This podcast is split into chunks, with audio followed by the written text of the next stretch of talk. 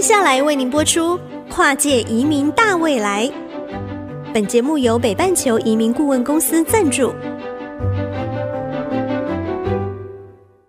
人才跨国移动与日俱增，全球大融合时代来临。欢迎收听《跨国移民大未来》。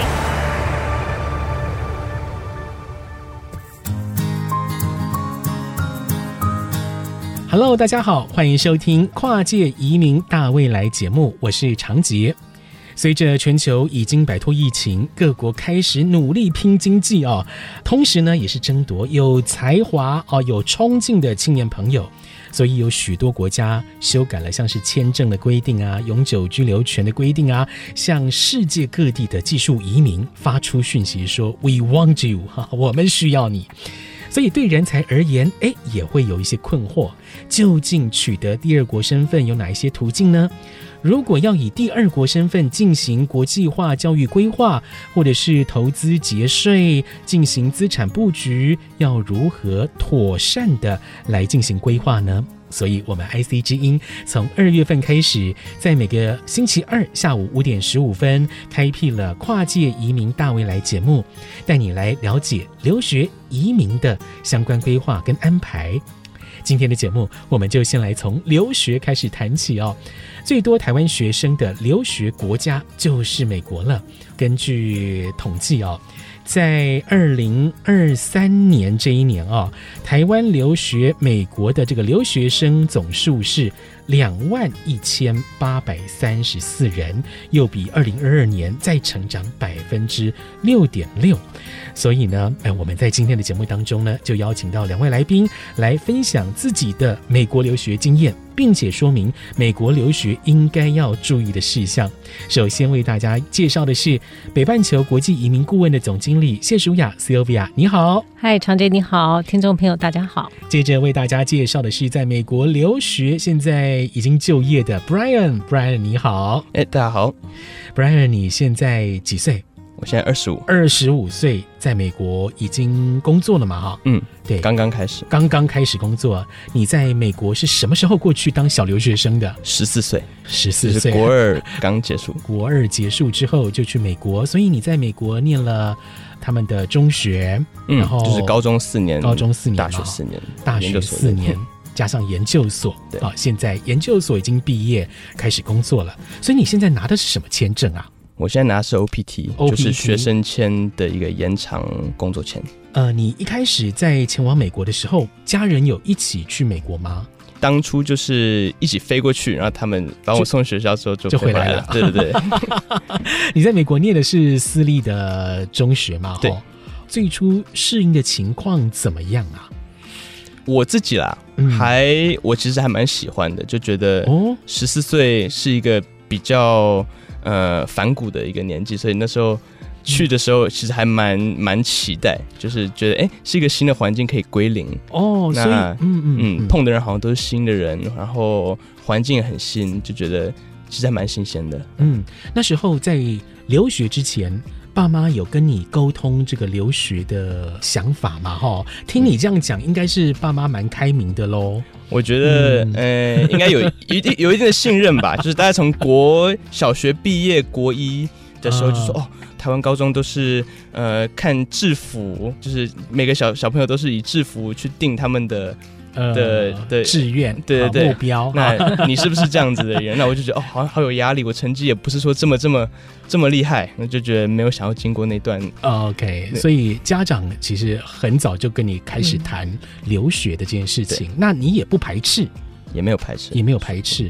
不过我们在开麦之前啊，Brian 有说，本来规划的是高中毕业之后去念大学，但你整个时间是往前提了呢。嗯，你往前提四年，嗯，是什么原因？因为大学如果真的要这样算的话，真的就是两年的时间可以适应，之后两年就是要准备就业。那当初家人就觉得这样子时间是不是有一点赶，就觉得我的适应能力被压缩了，对对对，嗯好像也没有对我这么有期待，好像 好像要更多时间给给这个小孩子去 去闯一下，所以就就往前再弄了四年。嗯，所以就是往前提早四年过去美国，然后去就读高中，这样子对你适应美国的生活、以及建立呃同侪的关系等等啊，其实是蛮有帮助的。嗯哦嗯，有一定的帮助，有一定的帮助。嗯那你在一开始过去的时候，老实说适应吗？全英文教学，对，然后完全。跟一群不太一样，不太一样的对，人，真的，因为美国就是人种真的很多，所以每个人家庭背景真的都不一样。我觉得适应上，除了语文之外，有食物的适应，有哦。时间适应。物，对，呃，就种种的不一样，都是在台湾的时候是没有想到的。嗯嗯嗯，嗯。就是你一天是怎么规划，你的周末是怎么规划，对不对？你跟同学做什么事情，都是进了学校发现，哎。我之前好像没有料到这一块，是呃，Sylvia 总经理，可不可以请你针对这个留学生，好小小留学生要怎么样去快速的适应美国生活，给我们一些建议？嗯嗯，其实我觉得哦，刚刚听 Brian，那父母亲其实在他出发留学去美国之前，可能都有做了其实挺好的沟通。嗯，但是其实呃，往往在沟通方面的话，很多时候都会比较着重在学习这一方面的沟通。哦，是。但是生活上面的小细节的部分，其实我觉得占他们呃留学生一个很大的一个比重，嗯。因为在学校里面有老师的带领，学校课堂的安排，其实这个部分我觉得以孩子来说适应很快，但是生活上的安排，还有就是文化上的学习，还有就是比如说呃像他刚刚讲到食物方面的适应，我觉得这反而是一个很大的重点。他如果生活安定。学习的部分才有更大的进步的可能，嗯，嗯对吧是对，对的确的确。呃，您那时候在美国是住在学校，嗯，不然你自己是如何去加速适应美国的生活？可不可以跟我们举几个例子？我觉得哎，不是很好的问题。我觉得当你语言不熟悉，自然而然会有一定沟通上面的自信心障碍。嗯，对，那我当初是以体育去跟大家打交道的，哦，OK，嗯所以我你本来就去参加。也算蛮喜欢运动的对对对对对对对哦。那哦。当然，在美国地大，然后体育项目又很多，嗯那机会也很足，所以你就会去，至少我啦，我就会真的认真去投入这些体育项目。那大家流汗，大家好玩的时候，就会对嗯，其他人会有印象。那我或许那时候不是课堂上举手会发言的人。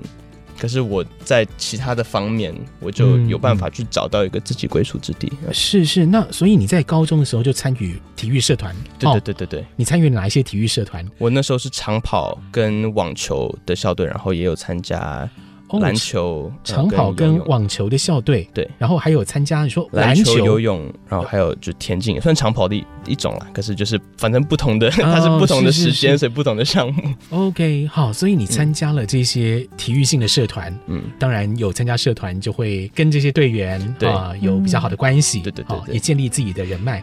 除了这个体育社团之外，你还有参加其他的社团吗？在高中时期？嗯，其他就比较是亚洲人刻板印象的社团，就是数学社、机器人社。呃，嗯 当初很多朋友就是在弦乐团啊什么，所以就跟他们这样子哦，有写过歌，有一点点，就是会嗯嗯，多多少少就会借由社团去开拓自己开拓自己开拓的一些兴趣，朋友圈，对对对，和朋友圈。。是是那你其实本来就还蛮喜欢跟同年纪的人来进行交流嘛，哈？我觉得很大的一部分是因为学校，就是因为大家家人都不在，所以就是逼着自每一个小孩都得哦出去跟人家交流。嗯去互动。那学校也不嗯大，所以也不是说你可以躲在这边，然后大家嗯大家就躲在自己的小房子对对对，没有对对没有，学校就哦就六百个人，对对，嗯大家都认识。嗯，是。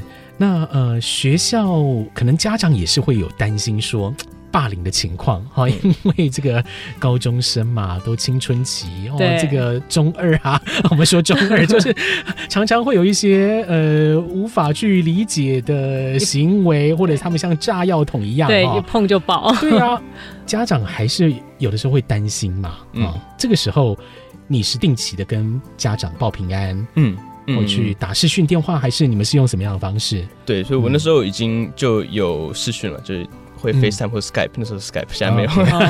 呃，对，就定期可能一个礼拜两次，那嗯。但是时间上就要抓一下，因为有时差嘛，对，就是要早起啊，或者人家要晚睡啊，反正就是没关系，这个大家协调好就好。对对对，嗯、对，是是，但是就是也是定期的会跟父母报平安，嗯，来分享一下自己的状况，嗯、哦，这样子父母也比较会放心嘛，对，对对也比较放心一点。那其实呃，像我们协助很多的留学生在这一块的话呢，我想如果说在出发之前有比较专业的中介。嗯，在协助这一块的话，我想，如果学生有发生一些什么样的冲突的时候，因为他们只有十四岁、十五岁，对，当他们不知道怎么处理的时候，其实我们都会都会协助他用第三者的角度去跟学校这一边去沟通，请学校去协助。哦嗯、其实学校这一边他们也都算是有非常多的经验，对于处理国际学生这一块的冲突。嗯，对，所以只要有任何的问题的话，其实都要就是说孩子。不要隐藏，也不要觉得委屈，把自己躲在那个角落里面。嗯、他们一定要把这一块的呃问题点呢，一定要反映给我们或者是家长知道，嗯、是才有办法及早及早去协助他们去介入处理。对对对，那这样子听起来选校也蛮重要喽。是是，嗯，其实，在选择学校的时候呢，在美国，尤其是美国、哦，它。因为你没有办法选择公立中学，你只能选择私立中学。那私立中学的部分的话，一种是住校住学校宿舍，所有的学生集体生活。当然，这个冲突性来讲，同年龄的孩子，然后大家都离乡背景的，各自有不同的那个呃生活的情绪。那我想这个冲突难免。那所以在之前，我想家长这一块的话，如果可以带学生去访校。嗯，对，嗯嗯，在之前就先带学生去访校看一看这个环境喜不喜欢，然后也跟学校的呃顾问可以先谈一下，就是说他们是怎么处理这样的一个事情。我觉得这个沟通的准备，我觉得这也是蛮必要的。嗯，那另外一种的话，他可能会安排寄宿家庭，寄宿家庭这一块的话，也是看学生的个性。嗯，有些孩子他比较习惯或者是比较喜欢跟长辈相处。习惯有这样的一个家庭的环境的话，那可能就可以选择寄宿家庭。嗯、OK，好，这个也是家长在考虑让孩子前往美国当小小留学生哈，在这个高中选择上面的一些注意事项，很实际的建议啊。今天呢，我们邀请到北半球国际移民顾问总经理 Sylvia，还有在美国念书现在已经就业的 Brian 啊，来跟大家分享美国的留学经验。在下一段节目，我们再。继续请 Brian 来分享啊，你在申请大学研究所的时候是如何准备跟申请的？还有没有一些注意事项？我们稍待一下，马上回来。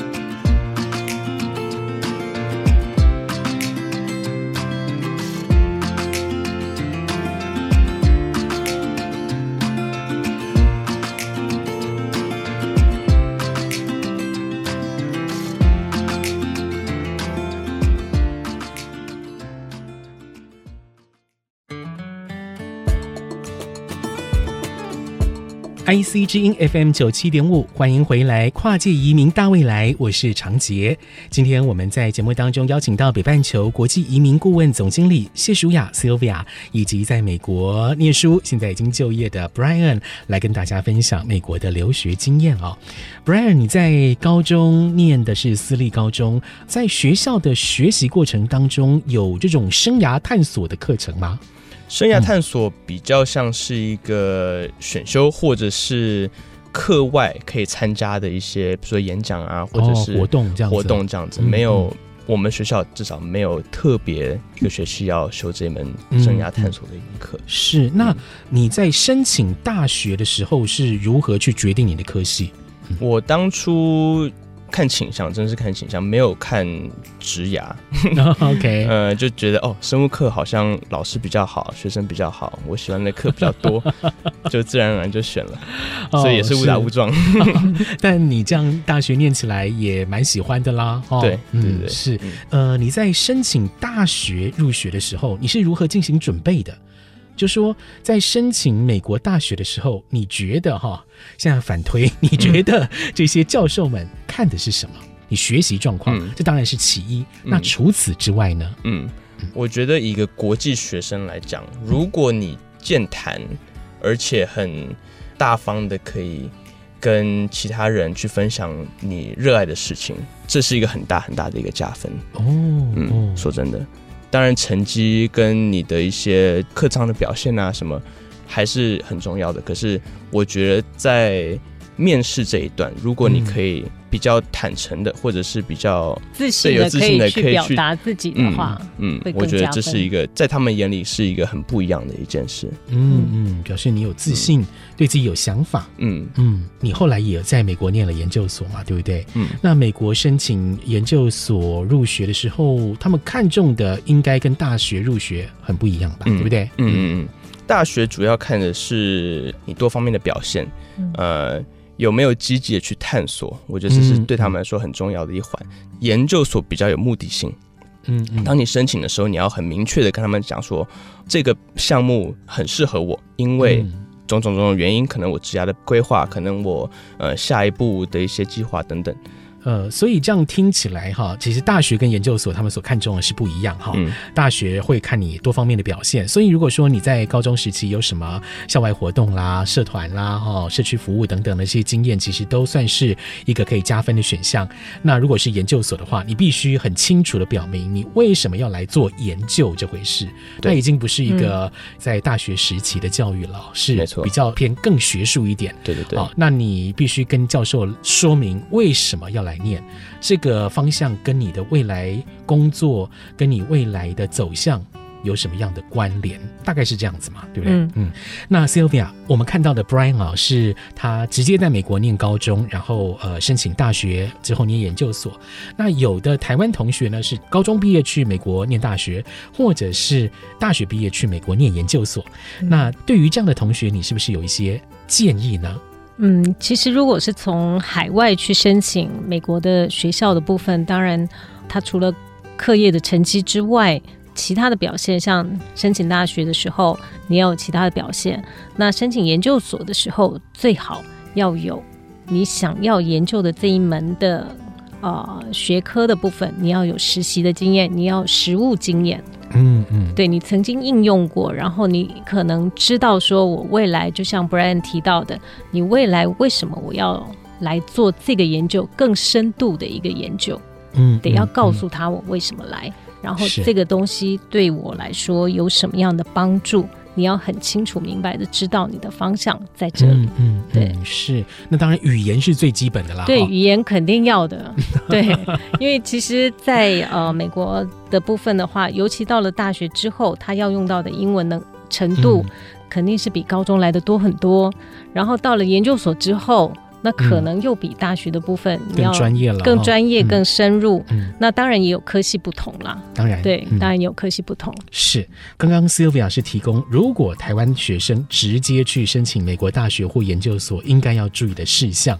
接下来我们谈到的是毕业之后的事情了。嗯、那 Brian 目前的 OPT 签证，你现在是到第，我现在是第一第一年，嗯，哦，然后因为你念的是 STEM 相关的科系，所以未来的这个 时间弹性长，时间比较长一点点。哦，那你是在毕业之前还是毕业之后去申请这个 OPT 的？嗯，申请大概要两个月，所以我是毕业之前就开始投申请表。哦，毕业之前你就去投申请表了。嗯、取得 OPD 签证有什么样的注意事项吗？注意事项一是你一定要在拿到签证之后才可以开始工作，所以其实投的时间，毕业前投、毕业后投要决定一下，因为如果假设你已经知道你什么时候开始工作了，你势必要在工作前。一定要取得，要取得你的签证。嗯，那如果你有办法呃去计划这个事情，那当然最好。但有时候很多人是没有工作的，就是没有办法在三个月前、四个月前就知道什么时候开始工作。那那个时候就要决定我到底什么时候开始申请，因为你申请到了之后，它就开始计时。那你只有一定的时间可以在美国以没有工作的身份居留。所以这个是比较 比较麻烦的一件事情了。对，哦、是呃，你未来就会希望说在美国继续工作喽？嗯嗯，表示说未来在 OPT 要换 H1 签证的时候，你就要 经历那个抽签了。没错，没错，没错，没错。哇，这一关真的是很累哦。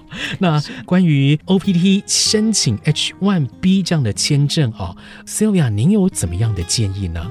嗯，我想也是更具体的去提醒大家，就是 OPT 的期间呢，不工作的时间你只有九十天。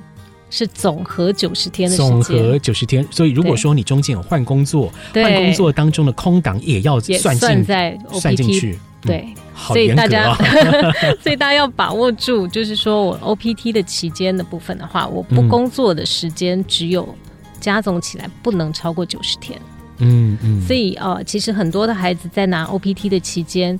呃，甚至像出入境的时候也要特别注意。就是出入境的时候呢，因为你 OPT 等于是一个 full time 的工作，嗯，那所以你其实不能够拿着 OPT 的签证出国玩太久，嗯，必须是一个合理的假期范围。嗯、然后，尤其是呃，在入境的时候，最好还是备着，就是你的请假证明啦，然后你的在职证明这些文件都还是要带着。是，那 OPT 后续要去申请要抽签这个 H1B 哈，对，呃，像 Brian 的例子，他是研究所毕业嘛哈，所以可以比大学生多抽一次嘛，对不对？我记得是这样啊。对，但呃，其实二零二四年呢，其实有啊、呃、新的不同的一个规定，有一些改变。哦、是。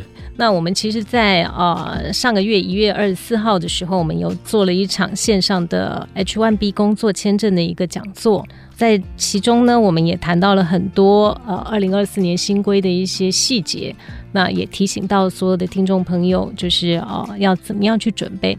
因为这个部分因为太 detail 了，所以其实如果说大家有这样的一个需求的时候，嗯、其实可以上我们公司的 FB，、嗯、我们的粉丝专业，我们会把这一个部分的话会 release 出来给大家，就是一起分享。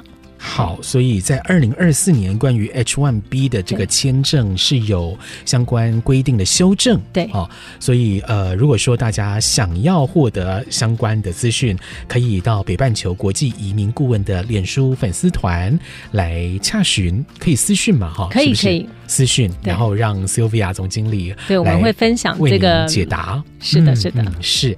那所以其实可以看到哦，在美国这边要进行学习。啦哈，在这个升学的道路上，可以让你有比较自由的发挥跟探索，但是后续要从留学生的身份转成你要在美国工作的身份的时候，就会有一些挑战跟关卡需要来面对克服的了哦。这个部分就是在美国呃要申请相关的这个签证需要注意的地方。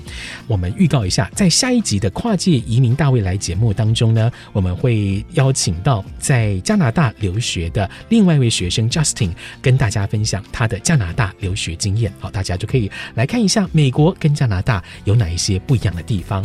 今天呢，非常谢谢 Brian，也谢谢 Sylvia 总经理来到我们节目，谢谢，谢谢，谢谢大家，拜拜。北半球移民顾问公司为您取得绿卡及第二国身份，开创大未来。